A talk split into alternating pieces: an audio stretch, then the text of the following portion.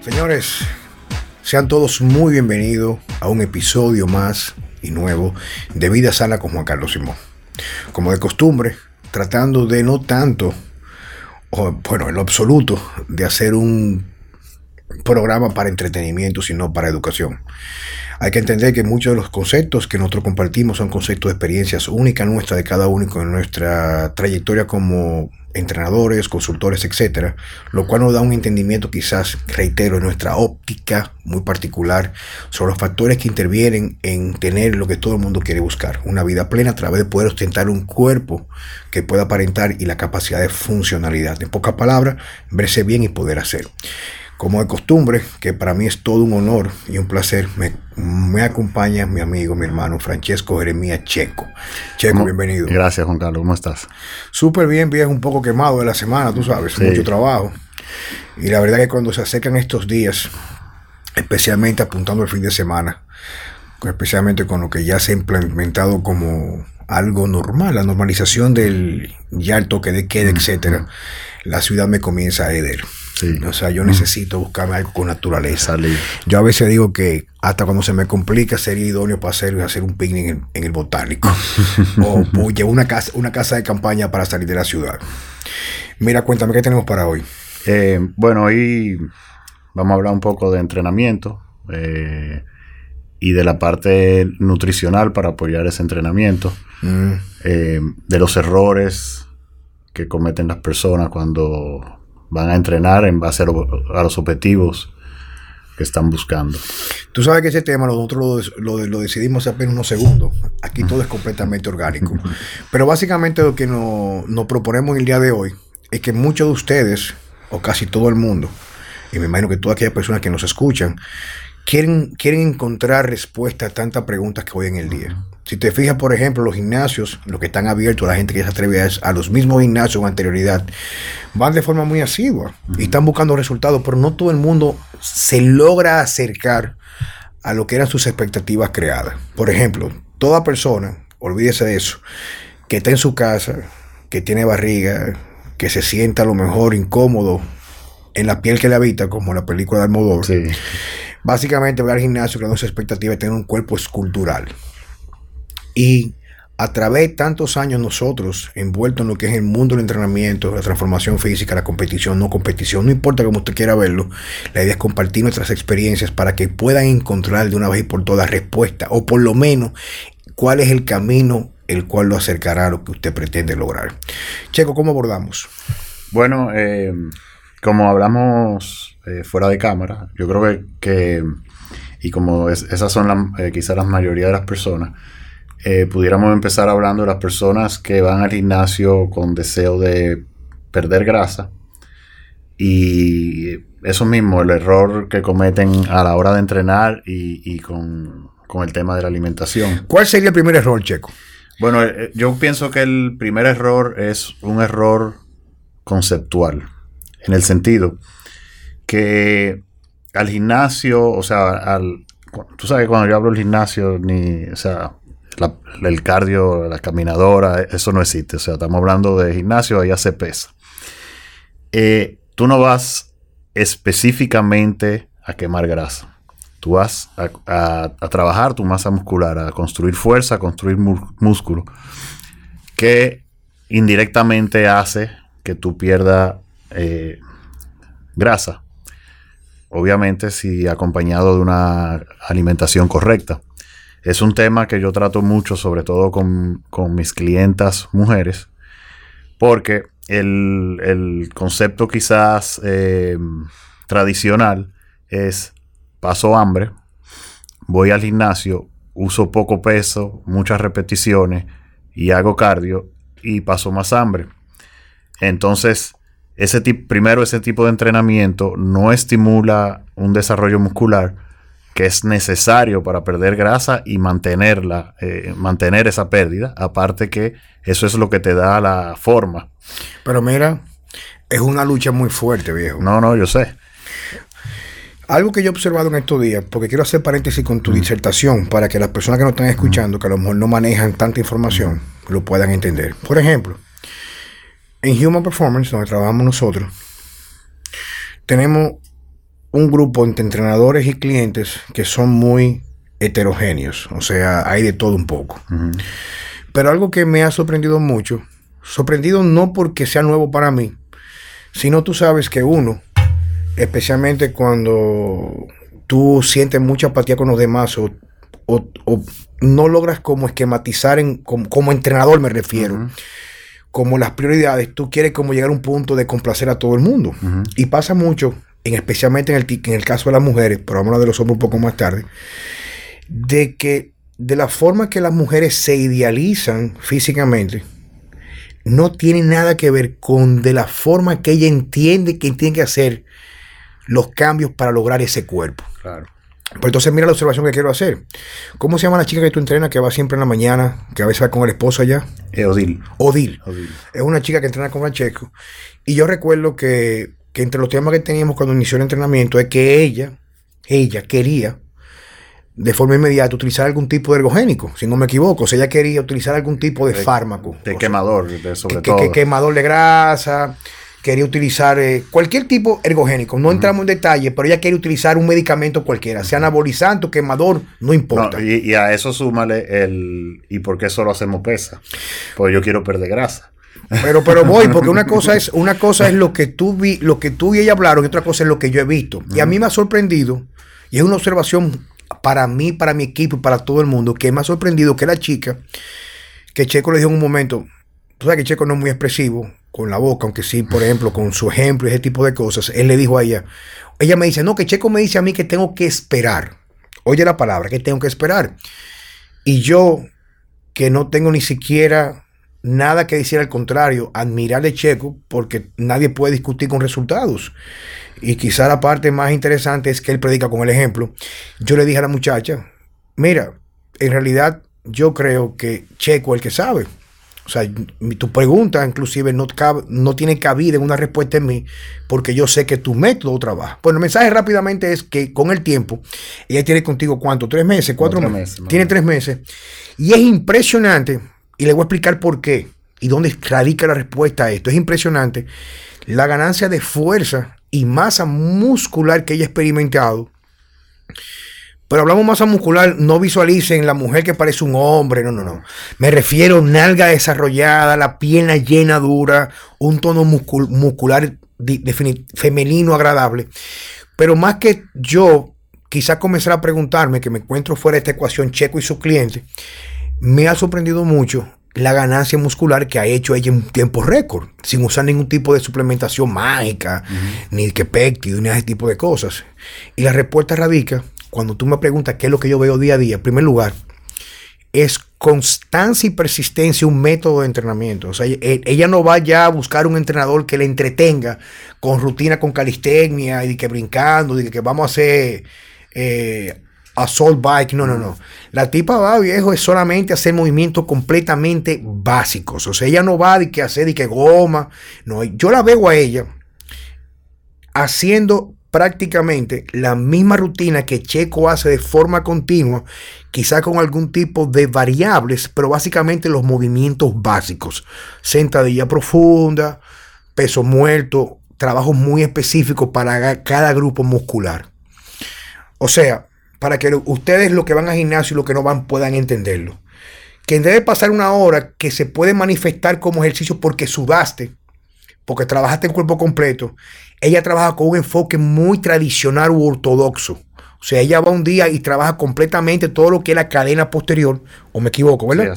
trabaja glúteos, femorales, pantorrilla, peso muerto, pero una hora con los protocolos de descanso que casi a, casi a nadie les gusta, especialmente a las mujeres, porque las mujeres asocian entrenamiento con incremento de la frecuencia cardíaca que están sofocando como si fuera aeróbico.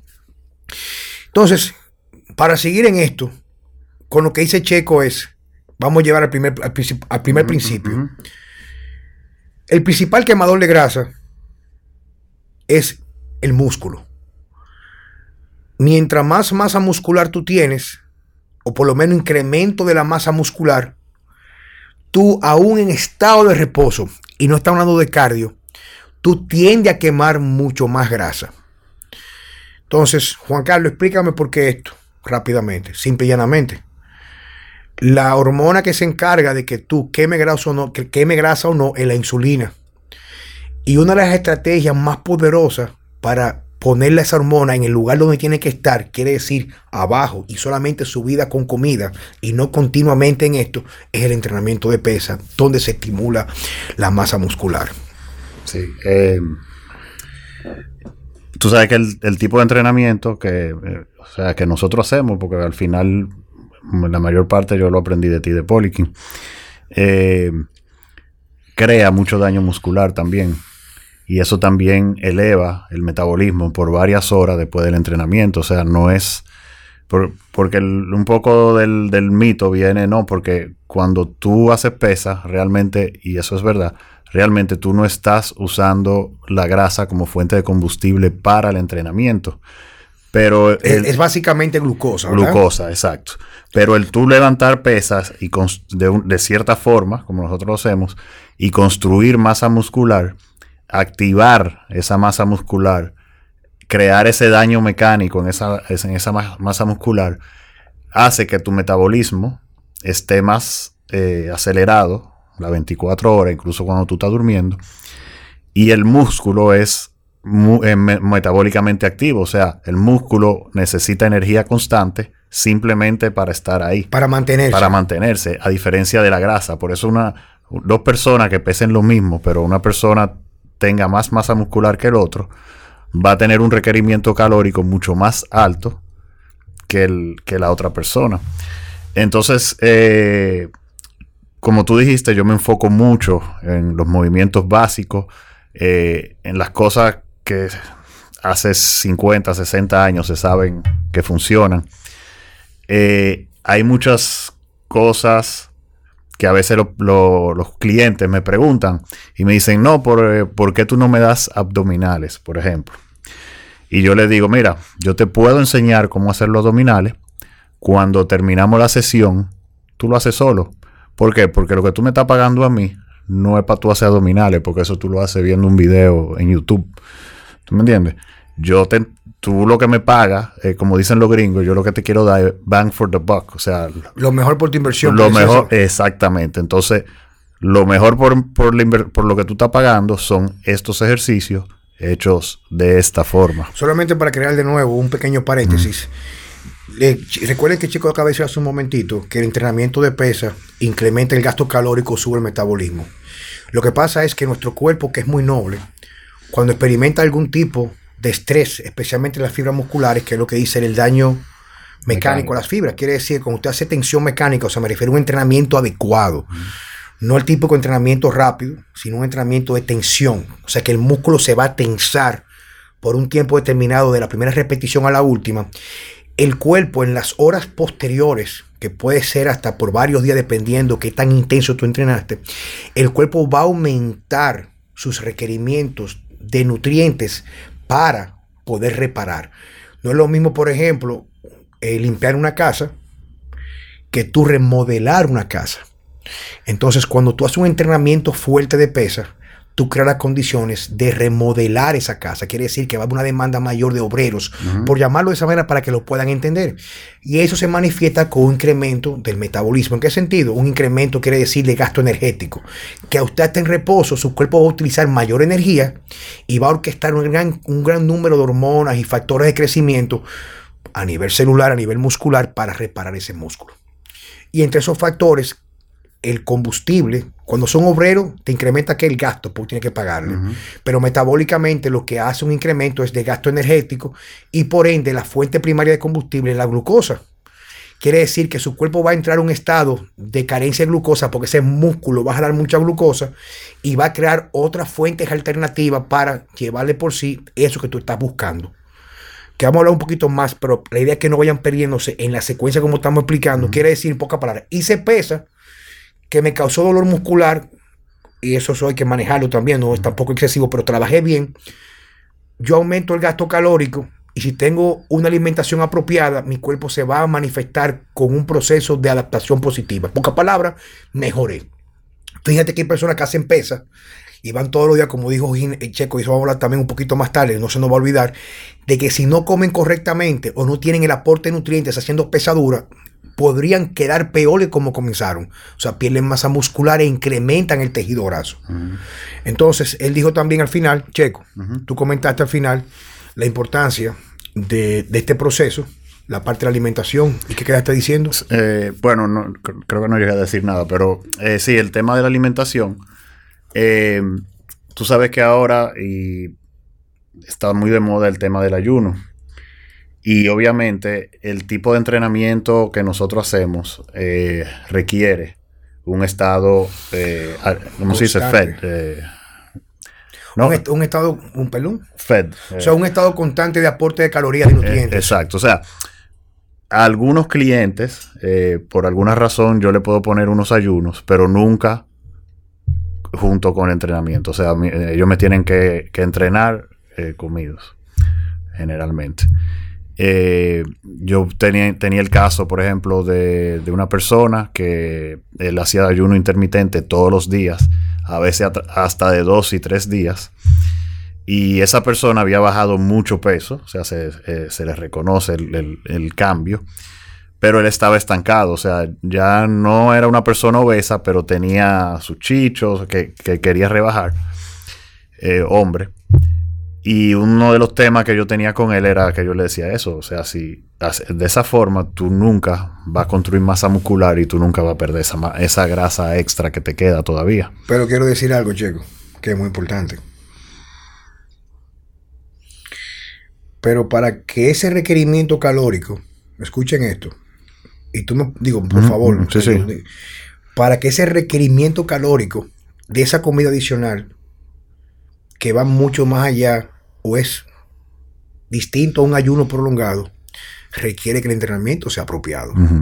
Si tú lo que vas a hacer, perdóneme, pues, lo que pasa es que si no lo hago me voy a morir. Si tú lo que vas a hacer mariconería en el gimnasio, tú lo que vas a hacer son disparates, o sea, entrenamiento y que, con contracción de los glúteos y que con una banda. No, no, Eso no causa el daño, el daño de la fibra que tú quieres. O sea, en pocas palabras, para que vayan entendiendo, si tú tienes un carro y tú lo usas solamente pega al supermercado del trabajo y no hace más nada, tú te puedes pasar hasta cuatro años sin darle mantenimiento a ese carro. A lo mejor el día que tú lo llevas al mantenimiento no tiene daño en el motor. Pero si ese mismo carro tú comienzas a meterlo todos los días para Constanza, para la Loma, el primer día, si no tiene el mantenimiento previo a la actividad, se funde el motor. Entonces, porque vamos a hablar al final de los ayunos intermitentes rápidamente y el entrenamiento de pesas, cómo podría y quiénes podrían hacerlo, pero vamos por parte. Checo que acaba de decir que él en sus clientes, fíjense primero hay que trabajar con objetivo. Dijimos al principio que no había nada más quemador de grasa que la masa muscular. Escucha esto, está buscando tono muscular, rayita, cuadrito, nalga parada, hay que construir músculo. Si usted no tiene músculo, la mejor estrategia es primero construir músculo y usualmente ese mismo proceso de músculo. Que perdón, que la mayoría de los clientes no tienen suficiente masa muscular. Por eso es que mucha gente se siente fracasado porque todo el que va al gimnasio quiere verse bien en cuero. Y, perdón, te voy a hacer otro, otro paréntesis. Yo pienso que lamentablemente un error que se comete mucho con que cometen mucho los entrenadores a veces y tiene que ver también con la expectativa rápida del cliente es que se le quiere aplicar a clientes vuelvo y repito, que no tienen una base muscular eh, desarrollada, o sea, no tienen, no tienen una buena base muscular, eh, siempre quedándonos en el tema de la pérdida de grasa, protocolos tanto de entrenamiento como de dieta que ellos, o sea, los entrenadores, usan para competir, pero el cliente no es un competidor. Entonces se pierde de vista que no es lo mismo un, atleta eh, que, ya es fuerte, que tiene buena masa muscular, que hace un protocolo de pérdida de grasa, o sea, exclusivamente buscando pérdida de grasa, sabiendo que probablemente va a perder un poco de músculo, pero que tiene eh, músculo suficiente, o sea, tiene suficiente en el banco para perder, perder una parte. Y, y, sabiendo que es un resultado para una fecha específica, que no es algo que lo va a mantener no es lo mismo aplicar ese mismo concepto a un cliente que primero no tiene la masa muscular y segundo no va a mantener los resultados porque no se va a, va, va a perder el poco músculo que tiene. Pero por eso digo, de la mano contigo, que hay que trabajar con objetivos claros. Si un cliente, por ejemplo, que ya se come los hierros, pero está muy gordo, no es lo mismo un cliente que nunca le ha dado los hierros, nunca, pero también quiere verse bien en cuero. Entonces, ¿qué resulta? Vamos por partes. Debe, debe existir un protocolo. Si usted se enfoca en las dietas tradicionales de restricción calórica, oiga bien, y hace ejercicio, va a terminar metabólicamente más comprometido, peor. ¿Por qué? Porque dijimos en principio, para que vayan poniéndolo como en un orden muy específico. El primer paso es construir músculo. Pero para construir músculo hay que aprender a hacer ejercicio, hay que entrenarse para primero tener técnica correcta, ganar fuerza. Que con un buen entrenador se puede lograr en tres o cuatro meses y hasta menos. Depende de ciertos factores que son muy individuales de cada persona. Entonces, si tú primero quieres ir a dos lugares al mismo tiempo, nunca te vas a mover para ninguno. Entonces es importante ganar masa muscular. Por eso Checo dice que si tú haces un protocolo, que lo hizo un tipo que compitió, que pasó un periodo con muchos fármacos, que ganó mucha masa muscular, a lo mejor ese tipo se le hace una prueba de porcentaje de grasa, a lo mejor tiene, puede ser un número 100, 200 libras de masa magra, aparte de la grasa.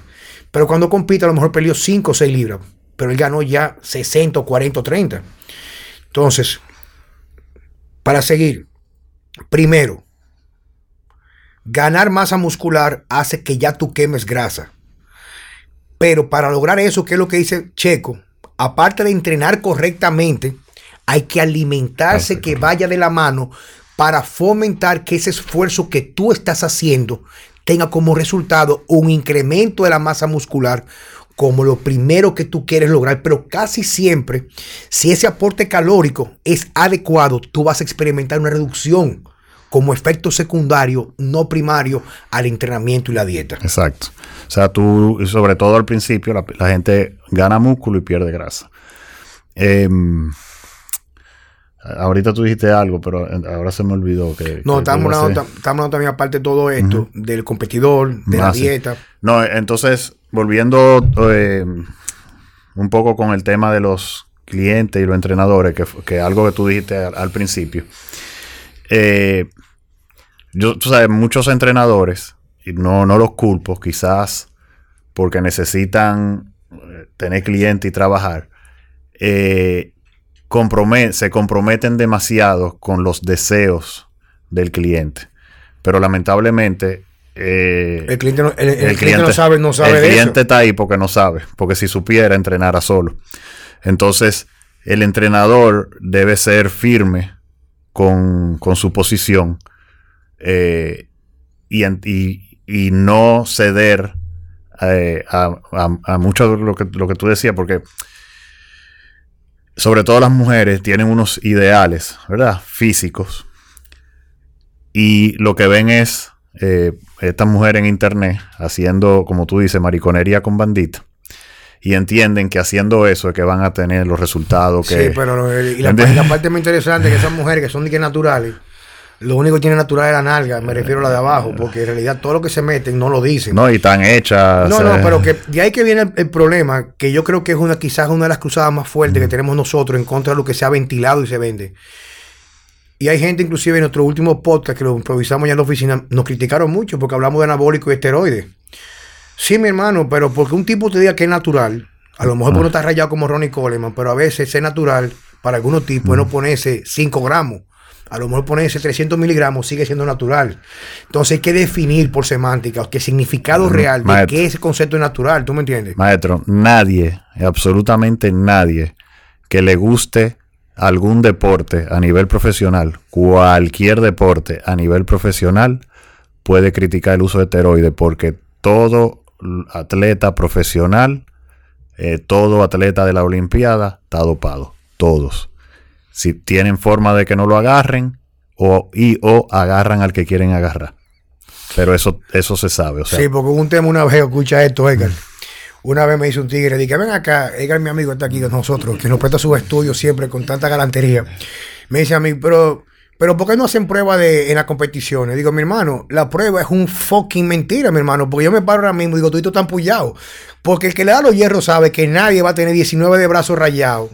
O sea, nadie va a llegar a esa condición física natural. Uno en un billón. Ahora, sí, está bien. Yo, un freak. Te voy a decir una cosa. Yo conozco un muchacho que eh, hace el coaching.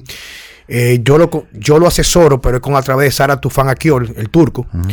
Se llama Talhat. Era un tipo, era un fenómeno. Cuando digo un freak, un, chamaquito como de 22 años. Y cuando yo le chequé en sangre la testosterona, de 2 a 8 la tenía en 11. Y no era dopado porque tenía la FSH y la LH en su lugar. O sea que el tipo tenía una, una genética natural. Pero un carajito de un campo de Turquía que no está metiendo vainas que le joden la testosterona y un enfermo con los hierros y duerme 11 horas todos los días y lo único que hace es dar tabla y rapar y darle los hierros. O sea, no está como estos tigres aquí fumando juca el día entero, ¿tú me entiendes? Y el carajito yo sé que era natural porque sus hormonas precursoras de la testosterona estaban en su lugar. Pero vamos al mensaje. Este carajito tenía una fuerza impresionante y un físico envidiable del tamaño muscular. Claro, comenzó a doparse ahora porque va a, competiciones donde todo el mundo se está puyando. Y aunque el chamaquito pueda romper a mucha gente, si tú vas a competir con armas o un arsenal completamente distinto, a ti no te van a dar un premio por no puyarte, te dan un premio porque levante más. Entonces, meto este mensaje para seguir con el discurso de entrenamiento es que el primer paso, dijimos, es entender que tú para estar bien es ganar masa muscular. Que una vez tú ganas masa muscular, es muy probable que ya consigues acercarte mucho al porcentaje de grasa que tú quieres. Y la otra parte es que en las redes sociales, que es donde viene la gran cantidad de confusión que uno experimenta por todo lo que uno ve y que nadie dice la verdad, todas esas mujeres que están rompiendo, rompiendo, rompiendo, se meten algo. Algo o muchas cosas, que es lo que se llama polifarmacia. Entonces. Y no, y lo peor es que lo niegan, eh, o, sea, lo esconden o lo niegan, ¿tú me entiendes? Claro. Y a nosotros nos critican porque uno habla claro. no todo el mundo está preparado para esta conversación. Entonces, em, seguimos con. No, tú estabas diciendo que hay que crearse expectativas reales. Hay que, sí. Por ejemplo, que es otra cosa para, seguir aquí. Cuando una gente va a mi oficina, me dice, yo quiero ponerme bien, digo, que enseñame una foto como el que tú quieres ponerte. Ahora, si una gente me dice a mí, me, dice mi amigo Edgar, Juan Carlos, yo quiero como yo estoy bien, pero yo me quiero poner, yo quiero botar la barriga y echar masa muscular. Claro que lo puede lograr en un tiempo récord sin pullarse. Pero si me enseña una foto de un tipo y dice que no se puya, y el tipo, la que no le cabe en jeringuilla, se la unta, se la pone en supositorio, yo le voy a decir, Edgar, tú no lo vas a lograr, viejo. O sea, eso es mentira. No, pero que él lo dice, viejo, llévate de mí. Ponerse como él está es fácil haciendo lo que él hace, que no es bebiéndose una proteína con unos waffles de clara de huevo, con whey protein y avena. El tipo se farmaquea duro, y lo que no le cabe en la nalga se lo pone como si fuera anestesia en la boca. Ok. Bueno, ese, ese tema de la expectativa es otro tema que yo siempre hablo con los clientes cuando entran. Eh, y tiene mucho que ver con lo que hablamos anteriormente. Yo de entrada le digo, óyeme, yo no hago, eh, ¿cómo se dice? Cambios, eh, eh cambio espectacular en 12 semanas.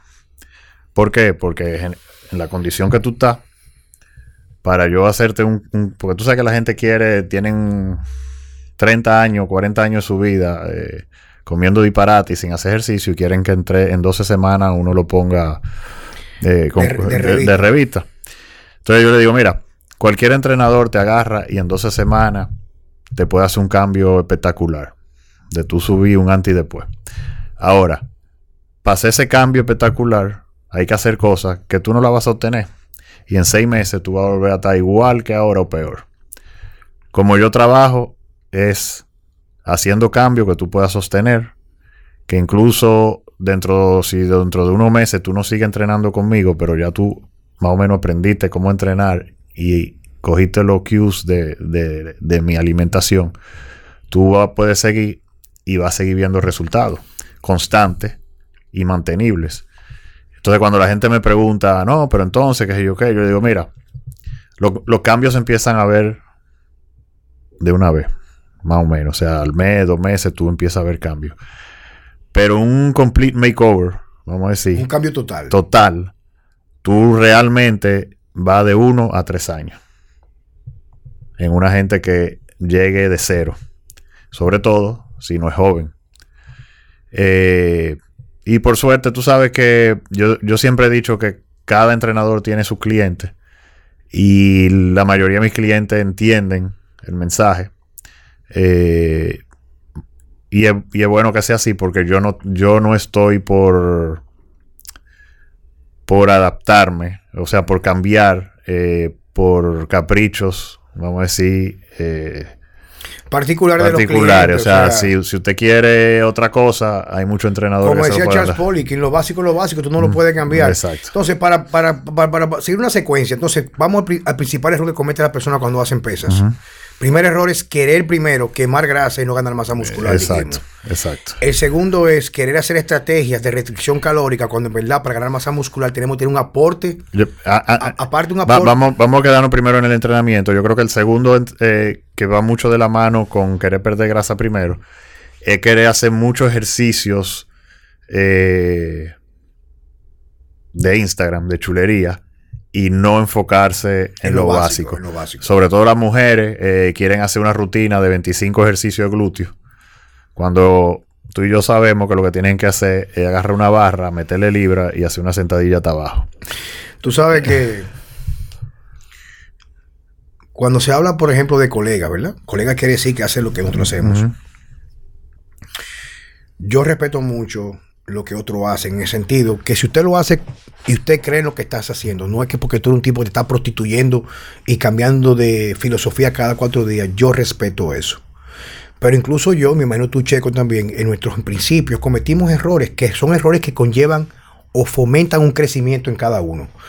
Por decirte algo, por ejemplo, yo por mucho tiempo viví en la escuela cuando yo no tenía ningún tipo de educación o formación con gente de fuera de aquí que mi último mi único recurso era la revista. Yo creía que lo único lo básico era comer batida de espagueti, ponete grande, mucha caloría, espagueti en la noche para levantarte hinchado en la mañana, mover mucha libra, todo lo básico. Comer sin grasa. Comer sin grasa. Y esto era, por ejemplo, espagueti hervido con agua, con tuna, sin aceite, ese tipo de cosas.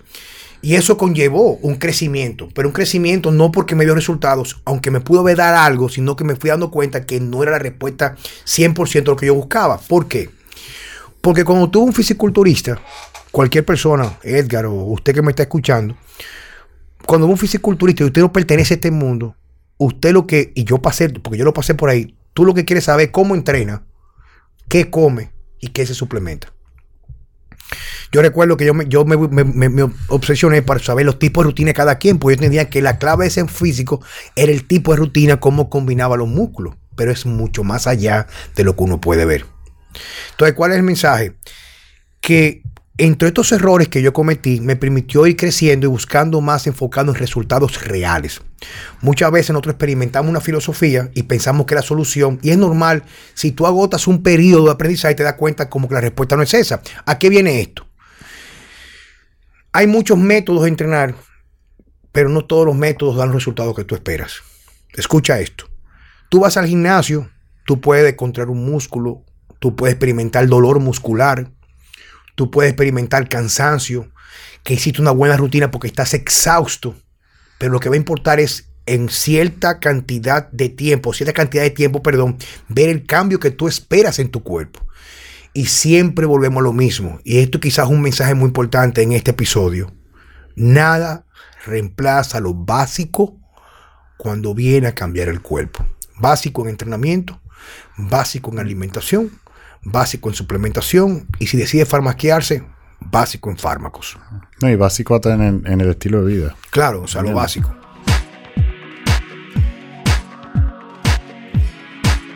Deja que Meat Depot te ayude a planificar tu alimentación con los Meal Prep Cuts, una variedad de cortes porcionados para que tengas un paso menos en tu rutina. Meal Prep Cuts de Meat Depot.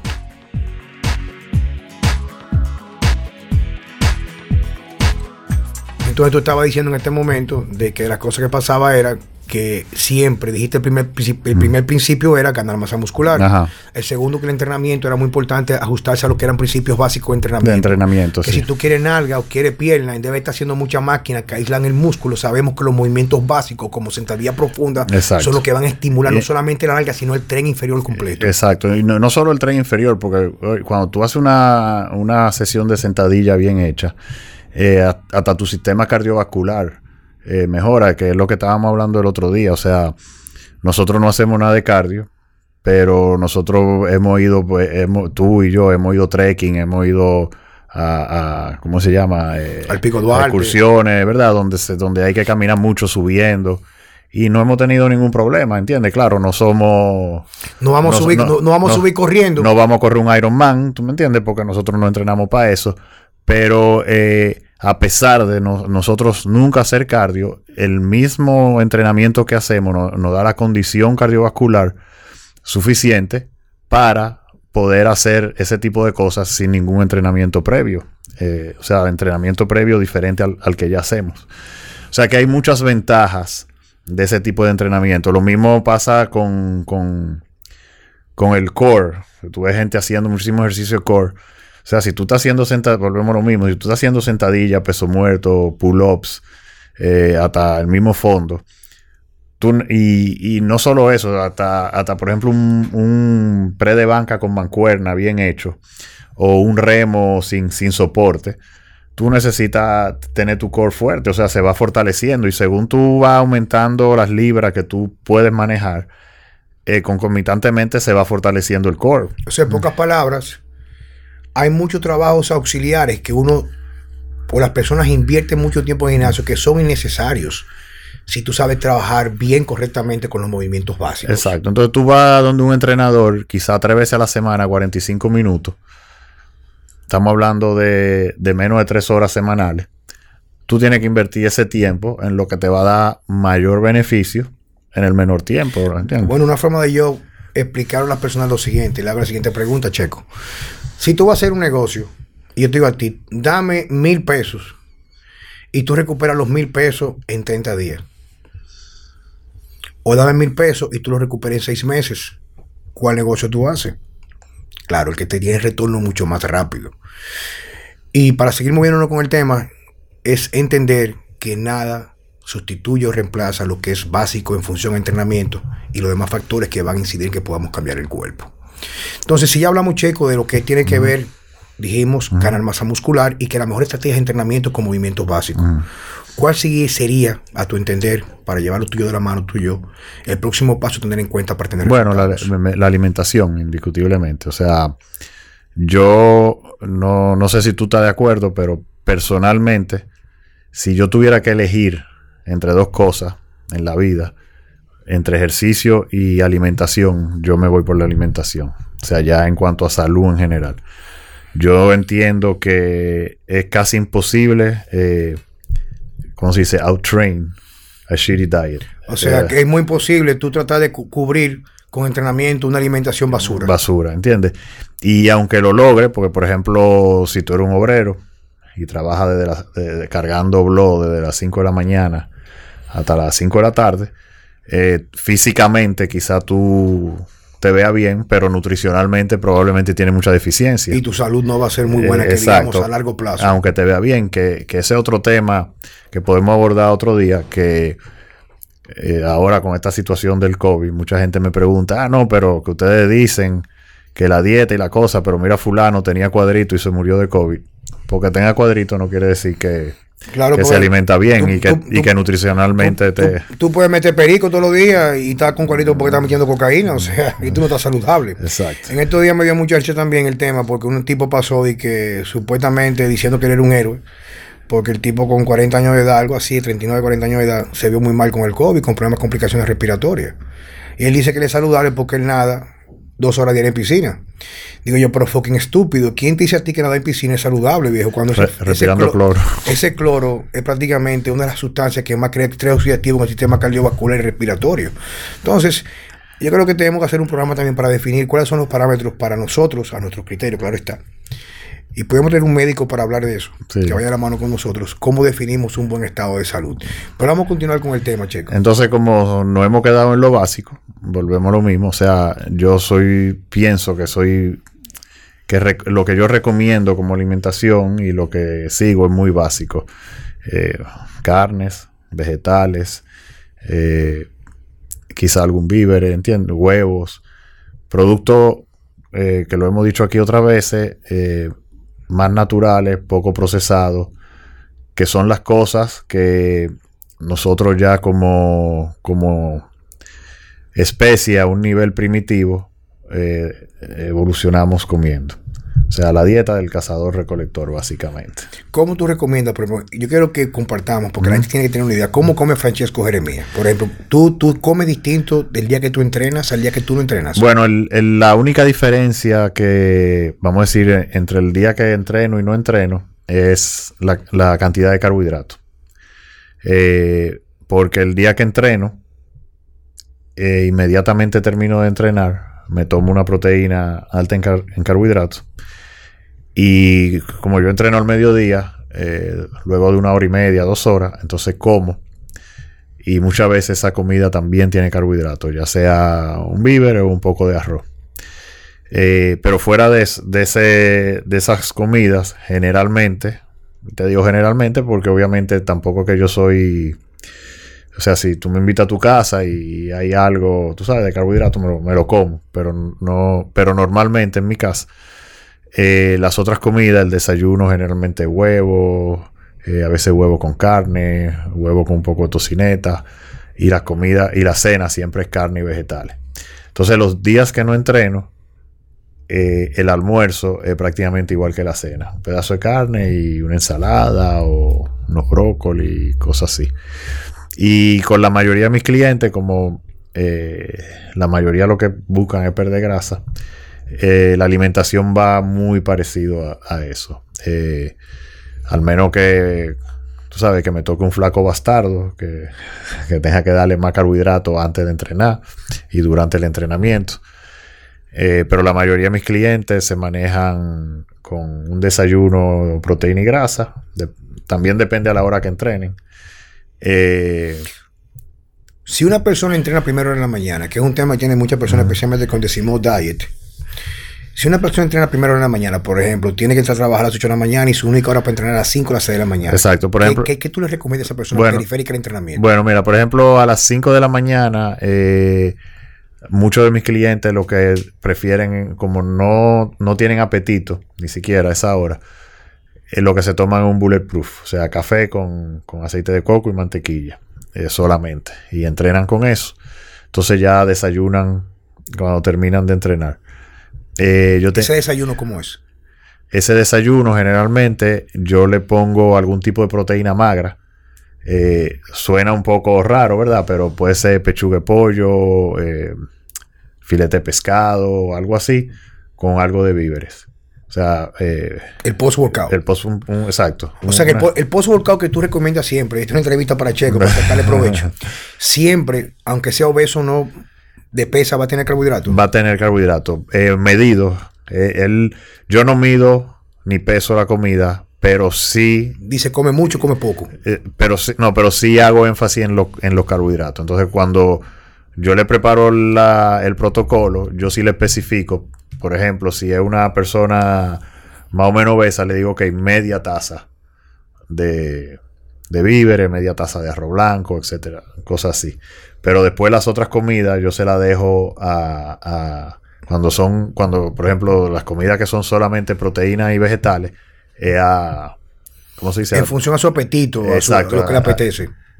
Ad libitium. no sé cómo se dice en español. Eh, a saciedad. A saciedad. Eh, lo único que yo le especifico es la cantidad de carbohidratos para que no se pasen, porque es más fácil tú controlar eh, la ingesta de proteína y vegetales. O sea, es muy difícil que una gente se, vuelva loco, ¿verdad? Comiendo proteína y vegetales que controlar la cantidad de carbohidratos. Los carbohidratos es muy fácil tú pasarte y ni siquiera darte cuenta. Tú sabes que algo que yo he visto mucho y es que tú manejas mucho volumen. Volumen quiere decir, por ejemplo, para que entiendan esto, si yo voy al gimnasio en el día de hoy, voy al gimnasio y yo trabajo una hora completa, una hora completa me refiero y hago, eh, por decir un número, hago pierna entera. Pierna entera implica pantorrillas, femorales, cuádriceps, glúteos. Si comparo eso con una rutina de una hora completa de cuádriceps, el volumen en el primer ejemplo es mínimo por grupo muscular y en el segundo, que es una hora solamente del cuádriceps, el volumen es mucho mayor. Tú trabajas con mucho volumen, Sí. usualmente. Sí. Si una persona, por ejemplo, tiene cierto grado de masa muscular o ya consiguió su objetivo en porcentaje de grasa, quiere decir que hicimos lo que nosotros recomendamos en principio, ganó masa muscular, redujo el porcentaje de grasa. ¿Tú aún así lo mantienes entrenando sin carbohidratos? No, obviamente le, le puedo aumentar la cantidad de carbohidratos. Pero me refiero pre, durante o post. Puede ser, por ejemplo, eh, en mi caso, muchas veces mi pre incluye algo de carbohidrato. Por ejemplo, Por ejemplo, bueno, tú sabes que estamos, o sea, yo prácticamente termino de entrenar a todos mis clientes y empiezo a entrenar ahí mismo de una vez. No tengo ni siquiera el- como el tiempo de decir me voy a sentar a comer algo y descansar para después entrenar.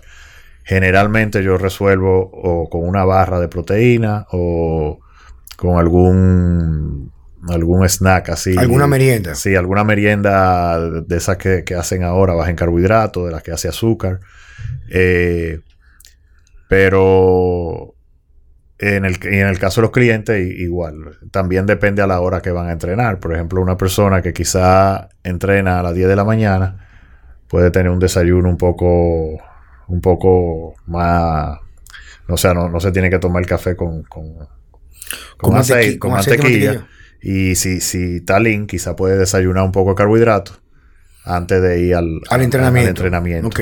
Y otra opción, que también me gusta mucho, aunque hace mucho que no lo hago, es durante el entrenamiento quizá tomar OSAA con algún carbohidrato. Carbohidrato líquido. Exacto, que eso eh, me ayuda mucho con el rendimiento y como tú dices, como yo entreno con mucho volumen, me ayuda a aguantar más. Aguantar mejor. más entrenamiento. Exacto, aguanto más el entrenamiento. Sí, porque algo que quería compartir con ustedes es que es sumamente importante entender algo. O sea, cuando entrenamos, cuando entrenamos pesa con el objetivo de transformar nuestro cuerpo y ganar masa muscular, escuchen esto. Debe haber un equilibrio entre la cantidad de combustible disponible para la contracción muscular y el volumen que tú vas a hacer. Una persona que vaya trabajando, por ejemplo, una rutina, que a veces hay personas que la trabajan de esa manera con algún tipo de resultado. A lo mejor no tan potencializado de masa muscular, pero a lo mejor pueden conseguir algo, como llaman por ahí, que no es un error, pero llaman incrementar el tono muscular. Es que hacen rutinas, por ejemplo, el 50%, el cuerpo entero arriba, el cuerpo, el cuerpo entero abajo, diferentes días. Como dije en principio, estas rutinas donde trabajan varios grupos musculares un mismo día, el volumen es mínimo. Entonces los requerimientos energéticos por grupo muscular es mínimo. Pero yo soy muy observador y os digo que solamente deja de aprender el que no observa y también deja de aprender el que cree que todo lo sabe. Y es que definitivamente yo he visto que Checo maneja mucho volumen porque él trabaja con nosotros o conmigo. Somos compañeros del mismo el, el área de trabajo, la misma planta en Human Performance que él maneja mucho volumen. Yo soy muy observador y sus clientes todos manejan mucho volumen. Quizás lo que él varía mucho es la intensidad con que trabaja en función a qué tanta masa muscular o qué tanta experiencia tienen. Pero para resultados, como dijimos en principio, primero es que aumentar masa muscular. Uh -huh. Segundo, ejercicios básicos. Pero también él dijo, junto con todo esto, que la alimentación tenía que aportar un estado total en el día completo de aporte de calorías para que el músculo pueda crecer. Y, y de nutrientes. Y de nutrientes. ¿Entiendes? Entonces, eh, por ejemplo, en mi escuela, que yo trabajo más, he trabajado más, claro, eh, ya no, pero mucha anterioridad con muchos bodybuilders y trabajaba con aporte de cantidades suprafisiológicas de esteroides e inclusive potencializando la hiperimia, que es el crecimiento muscular usando insulina de efecto, de, de efecto rápido, como por ejemplo la Pidra o podría ser por ejemplo el Novo Rapid. Y entonces sí utilizaba una gran cantidad de carbohidratos, pero hacíamos series gigantes. Entonces, fíjense qué interesante. Yo siempre digo que el entrenamiento en verdad, aunque tiene sus bases científicas, tiene un elemento artístico muy elevado. Por eso es que casi siempre los mejores entrenadores viven muy poco de la teoría y emplean mucho más práctica clínica, quiere decir muchos años de experiencias para tener mejor discernimiento con sus clientes. ¿Por qué? Porque usted puede pasar horas leyendo sobre aviación, navegación y a lo mejor comprar una buena aplicación para tener un simulador aéreo en su casa para ser piloto y eso no lo hace un buen piloto. usted hace buen piloto experimentando usted mismo en el aire suspendido de un avión todas las posibles eh, emergencias que se puedan dar que lo pueden llevar a la muerte o que el avión se caiga. Si no dejó caer el avión, usted es buen piloto. Por eso es que nunca va a sustituir la experiencia a la teoría. Yo, yo pienso que eh, mucha de, la diferencia en, en, ese tipo de enfoque es que obviamente el, el fisiculturista está buscando hipertrofia máxima. Generalmente el cliente no quiere está muy grande, ¿entiendes? O sea, queremos aumentarle la masa muscular, pero no queremos eh, eh, quizá ese look tan... Tan, exagerado. Tan exagerado. Eh, y, por ahí va un poco la cosa en cuanto a la nutrición, porque obviamente el que quiere hipertrofia máxima sí tiene que maximizar la, la ingesta de carbohidratos, sobre todo para conseguir la, la hipertrofia. La, hipertrofia máxima total muscular. La eh, sarcoplasmática. La sarcoplasmática. Sarcoplasmática es el músculo grandote, pero más que incremento del grosor de las fibras, es lo que se llama que se pone como un balón. ¿Ok? Que no es que sea malo, eso es parte del proceso de crecimiento muscular. Eh. Pero es importante entender esto, que Checo lo dijo, porque aquí la idea es darle información, no solamente entretenerlo con nuestras experiencias. Y es lo siguiente, señores. Nuestro cuerpo puede tolerar, escuchen esto, nuestro cuerpo puede tolerar más calorías, más carbohidratos y más entrenamiento sin engordar, dependiendo de los niveles que tengamos de hormonas anabólicas en nuestro cuerpo o andrógenos. Quiere decir que un cliente que no esté o que no sea candidato, que no le interese doparse, quiere decir utilizar esteroides. O, quizás se dopa, pero, pero eh, ¿cómo se dice? terapéuticamente. Terapéuticamente, alguien con deficiencia, pero no llamemos dopaje a eso, ¿ok? exacto. Ok. Esas personas se manejan mejor trabajando con lo básico y comiendo lo básico. Comiendo lo necesario en proyección en función a sus carbohidratos, como dice Checo. O post-entrenamiento para reponer lo que utilizó. O pre-entrenamiento si una persona ya que tiene una condición previa que le va a permitir un mejor manejo de esa glucosa. Entonces quiere decir que entre todo esto, que podría ser al final quizás mucha información y puede ser muy, podría ser algo confuso, tenemos que entender esto. Nada reemplaza lo básico. Y muchas veces tenemos que comenzar a ver el entrenamiento el esfuerzo que hacemos como si fuera un negocio. Nadie hace negocio para perder. Si usted hace un negocio y después de seis meses en ese negocio ve que los números van en contra suya, y va perdiendo de forma paulatina la posibilidad de un resultado, está haciendo algo equivocado, algo erróneo. Checo, cuéntame, ¿qué más podrías aportar, por ejemplo, en la parte de suplementación? En la parte de suplementación. Recuerda que estamos hablando para las personas que no están escuchando, básicamente sobre la ganancia de masa muscular y la pérdida de grasa. La pérdida de grasa. Mira, eh, un tema recurrente, obviamente, del cliente es que quemador uso. No es que yo esté en contra de, pero mi enfoque siempre es primero en los suplementos que tienen que ver con la salud del individuo. Eh, yo entiendo que sin, sin, una, sin un buen sistema inmunológico, sin, sin un buen estado nutricional, eh, tú puedes conseguir quizá unos resultados estéticos en, un tiempo, pero se te hace más difícil eh, mantenerlo porque aumenta el riesgo de enfermedad, de enfermarte, eh, no necesariamente porque te vea bien te vas a sentir bien.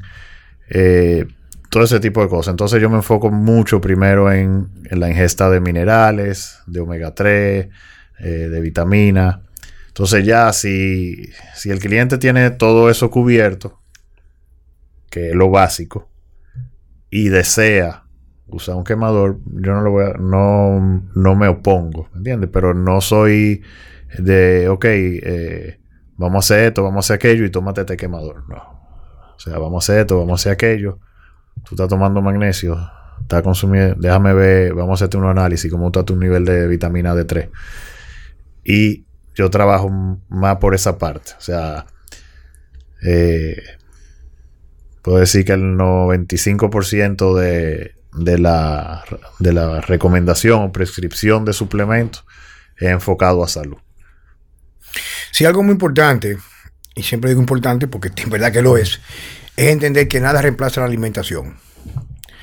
Para mí la suplementación es basura hasta que usted no tiene, por ejemplo, las bases nutricionales alcanzadas, reemplazando malos hábitos nutricionales con alimentos, comida de verdad. Un tema que tenía yo con una paciente hace un momentito que estaba en el consultorio era sobre el uso de colágeno. Que qué yo pensaba del colágeno. Digo, bueno, el colágeno, hay gente que lo utilizan, me imagino que hay gente que puede trabajar. Yo no me he dedicado mucho tiempo a estudiar sobre el colágeno, pero yo sí te puedo decir lo siguiente, por ejemplo, una alimentación no apropiada con alimentos proinflamatorios va a deteriorar rápidamente el colágeno de tu cuerpo, porque la inflamación y las hormonas que van con la inflamación, que es una de las cosas que yo trato de abordar en, la, en, Diet, una de las cosas que hace que tú envejezca prematuramente es que esa inflamación que tú tienes, así como también deteriora el músculo, y te hace perder músculo de forma drástica, también hace que tú pierdas, por ejemplo, elasticidad en la piel, en las arterias, vengas a dañar lo que son el tejido conectivo y las articulaciones. Entonces, el mejor o la mejor estrategia para colágeno, que es una suplementación, por ejemplo, para que tú entiendas eso, es comer cosas que construyan tu cuerpo. El concepto de fisiculturismo o cultura física no es un concepto, digamos, hedonista. O sea, no es que yo sea un tipo que quiero estar ostentando y lo podría hacer, sino es amor propio, o sea, tú cuidarte. O sea, lo mejor que tú puedes hacer como mujer es a través de tu alimentación poder salir sin maquillaje y quizás la diferencia entre maquillaje y no maquillaje no sea mucha. Pero hay mujeres, por ejemplo, que se ponen un maquillaje y la que tú sin maquillaje es una persona completamente distinta porque se enfoca solamente en la parte de lo que se va a poner, no lo que tiene que hacer para cambiar de adentro hacia afuera. Y lo mismo pasa con los hombres, señores. O sea, la alimentación, y lo reitero, es la herramienta más poderosa que hay para poder cambiar no solamente las expectativas, sino la calidad de vida. Claro que yo tengo suplementación, yo vendo suplementación, pero si se fijan, o alguno de ustedes ha ido a mis consultas, yo casi nunca mando un polvo proteico, una proteína, aunque tengo mi marca de suplemento. ¿Por qué? Porque a veces la mejor proteína es un trozo de carne o tres huevos hervidos o enteros revueltos con mantequilla o con aceite de coco, porque esa proteína es anabólica.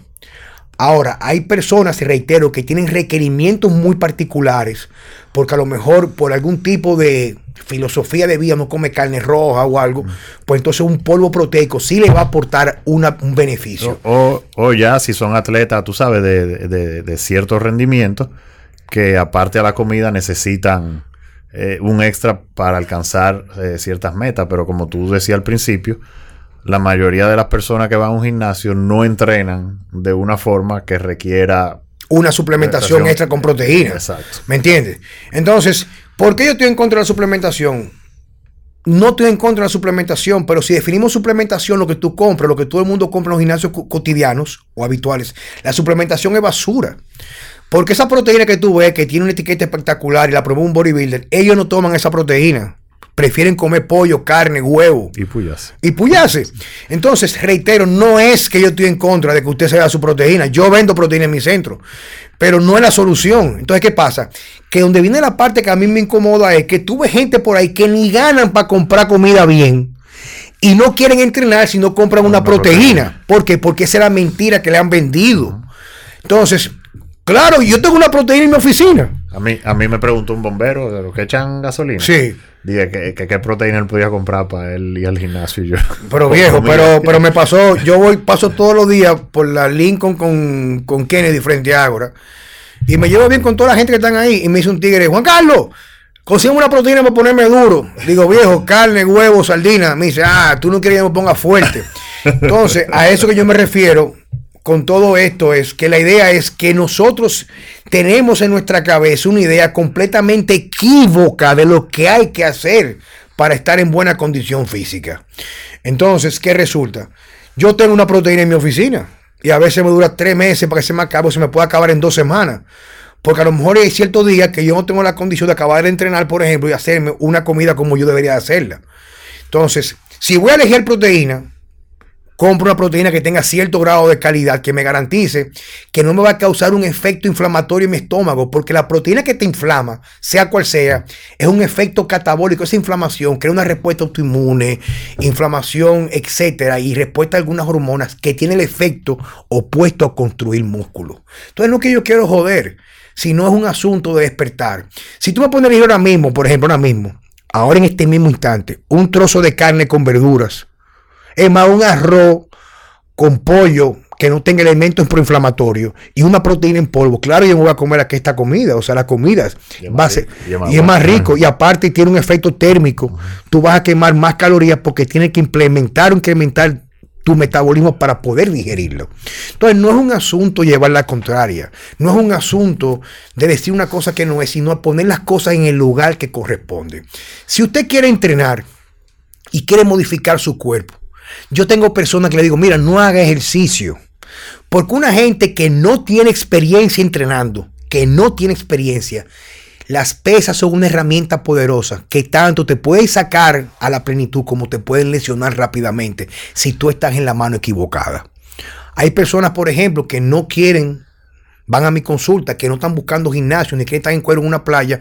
Me dicen, lo que pasa es que no me puedo inscribir en el gimnasio. Digo yo, es que tú no necesitas un gimnasio. Tú con caminar todos los días un poco vas a estar mejor que sin hacer nada. Ahora, si logras una buena orientación, no tienes que pagar un entrenador, te vas a una página de internet que te puede educar de cómo hacer ejercicio. Definitivamente, hacer ejercicio va a ser mucho mejor que no hacer nada. Pero hacer mucho ejercicio mal hecho es peor que no hacer nada. Por eso dice Francesco hace un momentito atrás que si tenemos que elegir qué hacer para estar mejores entre ejercicio, ponte que tú tengas solamente dos alternativas.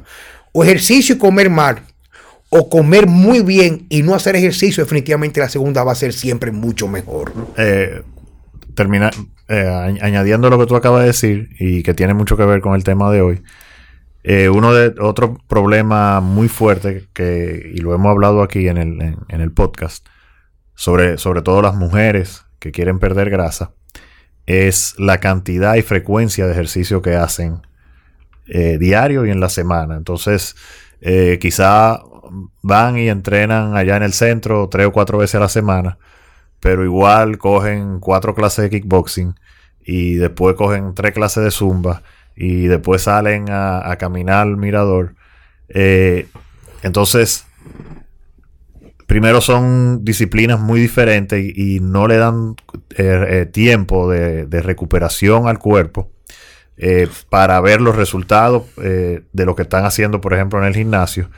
Y aparte a eso, la cantidad de, estrés por, el exceso de ejercicio que, hacen, eh, le crea más desorden alimenticio porque le, dan más cravings, más deseo de comer azúcar.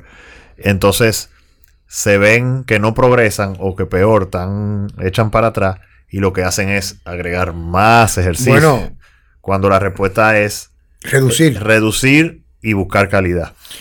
Claro, siempre calidad sobre cantidad, pero te puedo decir rápidamente, o sea, yo he recibido competidoras y mujeres que aún se mantienen en muy buena condición física, señores, yo he recibido mi consulta, muy conocida en los medios, en redes sociales, en República Dominicana y quizás a lo mejor ya han llegado a calar en competiciones en Estados Unidos, que son tipas, coño, que son muñecas hechas con la mano, viejo, y cuando se van a mi consulta, tan, tan descojonadas por el grado de estrés que manejan, por la dieta restricción calórica, por no comer grasa, más clara de huevo con avena, cuatro onzas de pescado con media taza de arroz blanco o, espárrago con pescado y pasar mucha hambre para mantenerse en esa condición año tras año, que toman medicamentos para la depresión, toman medicamentos para tratar problemas de ansiedad, toman medicamentos para dormir, prácticamente no tienen apetencia sexual.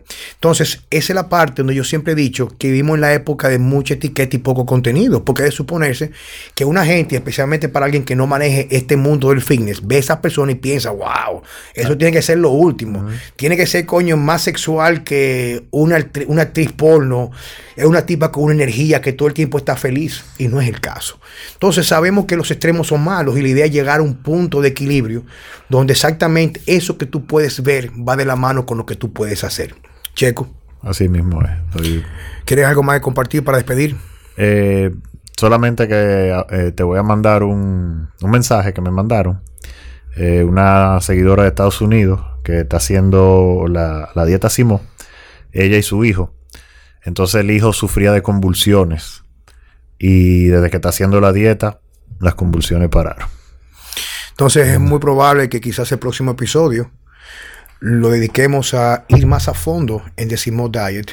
Definitivamente me siento muy apenado porque no he podido terminar el libro, pero es que me he comprado como cuatro libros nuevos sobre el entendimiento de ciertos procesos vinculados a lo que son las estrategias que está buscando la filosofía de Simon Dyer para lograr la plenitud.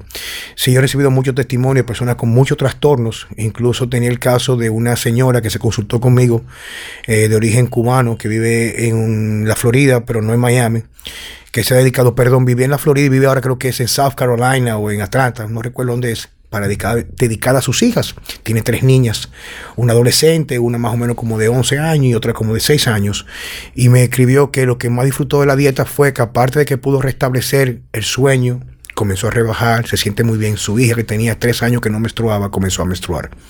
Señores, muchas gracias, por su compañía. No a ti, viejo, al contrario. Y queremos eh, decirles, si es posible, a través de las redes sociales o cualquiera de los eh, medios de comunicación, me refiero a interactuar nosotros, si tienen algún tema de interés, por favor, comunicarlo. Lo pueden hacer vía el correo electrónico en consultas Pueden también escribirme directamente a simo underscore ese es mi correo personal. Y le agradecería si me pudieran enviar algún tipo de sugerencias sobre temas que quisiera que nosotros pudiéramos abordar. Checo, tus redes. Eh, en, Instagram, ponterroca, arroba ponterroca.